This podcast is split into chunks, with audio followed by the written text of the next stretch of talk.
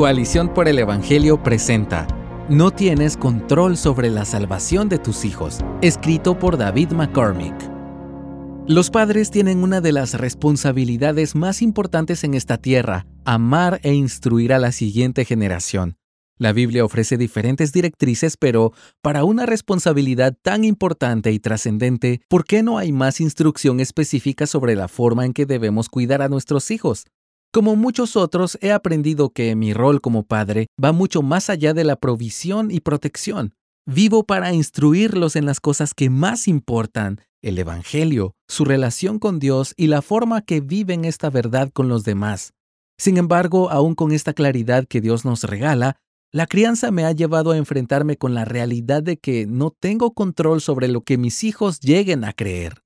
Hay un versículo que muchos padres cristianos abrazan y afirman sobre el futuro de sus hijos. Me refiero a Proverbios 22.6 que dice, Instruye al niño en el camino que debe andar, y aun cuando sea viejo no se apartará de él. Esto es verdad, aunque permanece dentro de los misterios y soberanía de Dios, no es una promesa. ¿Qué pasa con todas las familias que fueron fieles en instruir a sus hijos, pero ellos crecieron y tomaron malas decisiones? El divorcio, el suicidio, la sexualidad distorsionada y la adicción afectan a los hijos de cristianos de una forma alarmante.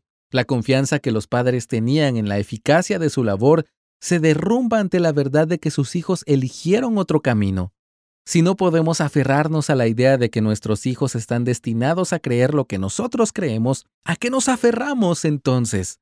La vida cristiana trata de darnos cuenta de qué es lo que enreda nuestros corazones, para entonces poder enredarnos completamente con Cristo. Muchos cristianos abrazan su rol como padre o madre a un punto que creen que Dios les ha dado más poder y control de lo que realmente tienen.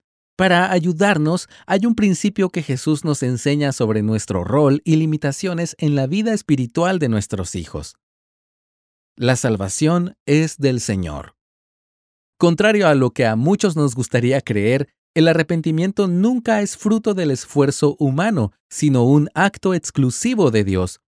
Cuando una persona llega al arrepentimiento, los ángeles no se gozan por la capacidad de los seres humanos, sino por la misericordia de Dios. Jesús nos enseñó en Juan 6:44 que ninguno puede llegar a Él si el mismo Padre no lo atrae. De hecho, la palabra original que se traduce como atraer también puede ser traducida como arrastrar.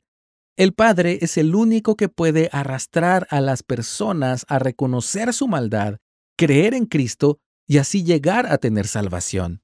A veces quisiera poder arrastrar a mis hijos a creer en Dios. Después de todo es lo que más necesitan y la crianza sería más sencilla. Pero doy gracias a Dios porque Él no me ha dado ese poder. Los padres necesitamos reconocer que el único que puede atraer a nuestros hijos a Dios es Dios mismo. Nosotros podemos poner la mesa, enseñando, modelando y hablando sobre la verdad. Con todo, solo Dios tiene el poder de cambiar corazones y hacer el milagro del arrepentimiento en la vida de alguien más. No tenemos el control sobre el futuro de nuestros hijos. Nuestro trabajo es ser fieles a Dios en lo que está en nuestras manos a hacer e interceder fielmente por lo que solo el Señor puede hacer. Cuando nos damos cuenta de que no tenemos control sobre el destino espiritual de nuestros hijos, podemos descansar. Lo más importante que pueda pasar en la vida espiritual de nuestros pequeños no será por nuestro buen desempeño, sino por la misericordia e intervención directa de Dios.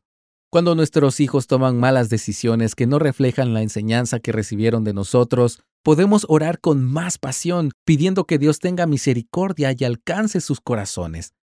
Cuando nuestros hijos toman las mejores decisiones y entregan sus vidas y corazones a Dios, podemos testificar que no fue por nosotros. Cuando nuestros hijos glorifican a Dios con sus vidas, podemos tener gratitud por lo que el Señor ha hecho en vez de sentir una satisfacción tóxica de que nuestro esfuerzo y buen trabajo resultó en la salvación de alguien más. Tu labor no es en vano.